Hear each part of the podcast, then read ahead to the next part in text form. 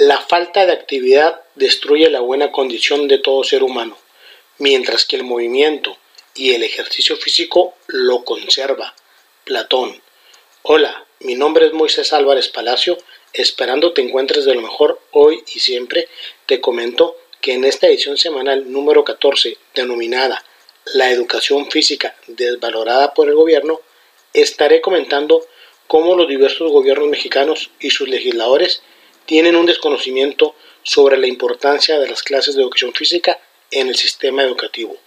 ¡Comenzamos!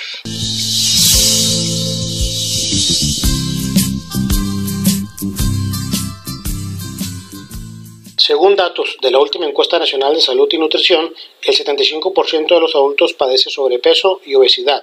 Los niños, niñas y adolescentes lo manifiestan aproximadamente en el 40%. Más del 50% consumen alimentos no recomendables para el consumo diario. 8.6 millones de personas padecen diabetes y 15.2 millones hipertensión. Y aproximadamente el 20% tiene colesterol y triglicéridos altos.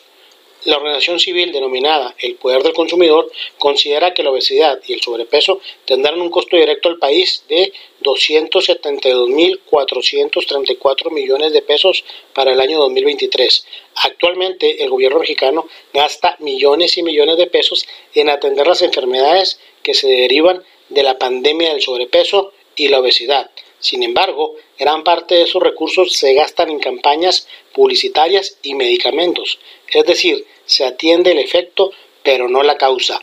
Actualmente en nuestro sistema educativo nuestros alumnos, en el mejor de los casos, solo reciben 100 minutos de clases de educación física a la semana. Y digo en el mejor de los casos porque hay centros escolares que no cuentan con un licenciado en, en educación física o bien con un profesional del área. Además, hay escuelas que sí cuentan con un docente, pero el número de horas asignadas no son las suficientes para atender a todos los grupos escolares.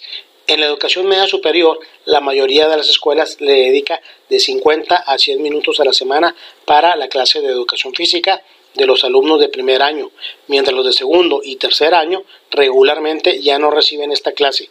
Pero hay subsistemas que ni siquiera dan esta clase y en el nivel superior no existe la clase de educación física. Es necesario que en los diversos niveles educativos se den clases de educación física de calidad con la finalidad de generar una cultura física en la sociedad mexicana, ya que de ser así se contribuiría a combatir el sobrepeso y la obesidad que en gran medida se produce por la inactividad física. La Organización Mundial de la Salud, con el fin de mejorar las funciones cardiorrespiratorias, musculares, la salud ósea y de reducir el riesgo de enfermedades no transmisibles como el sobrepeso y la obesidad, recomienda que los niños y jóvenes de 5 a 17 años realicen como mínimo 60 minutos diarios en actividades físicas de intensidad moderada a vigorosa. Por lo tanto, nuestro sistema educativo no está siguiendo esta y otras recomendaciones de la OMS. Pareciera que nuestro gobierno no quiere invertir en establecer en los planes y programas de estudios clases diarias de educación física, o será más bien que muchos políticos junto a sus familiares y amigos son los dueños de las farmacéuticas y no les conviene que los mexicanos estemos saludables, ya que dejarían de percibir jugosas cantidades de dinero que reciben por parte de la Secretaría de Salud para comprar medicamentos para atender las enfermedades que se generan de esta pandemia del sobrepeso y obesidad. ¿O solo será que nuestros gobernantes y legisladores son unos ignorantes y no tienen capacidad para tomar buenas decisiones en este rubro? Porque el argumento de que no hay presupuesto no es válido. Nuestro país tiene los recursos económicos para presupuestar clases diarias de educación física en todos los niveles educativos. Esperemos que los próximos legisladores hagan conciencia de la importancia de las clases de educación física como medio para combatir la inactividad física que contribuye al sobrepeso y la obesidad y todo lo que se deriva de ello, y que no solo quieran atacar los efectos que se producen con gastos extravagantes en publicidad y otros rubros que no tienen un impacto directo para la salud. La clase de educación física es sin duda alguna parte fundamental y primordial para la formación integral de todos los seres humanos.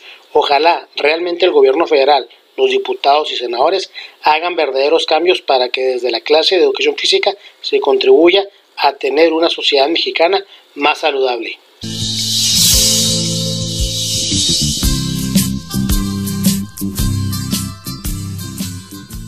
Te agradezco te hayas tomado el tiempo de escuchar esta colaboración semanal y te invito a que estés atento a las siguientes ediciones.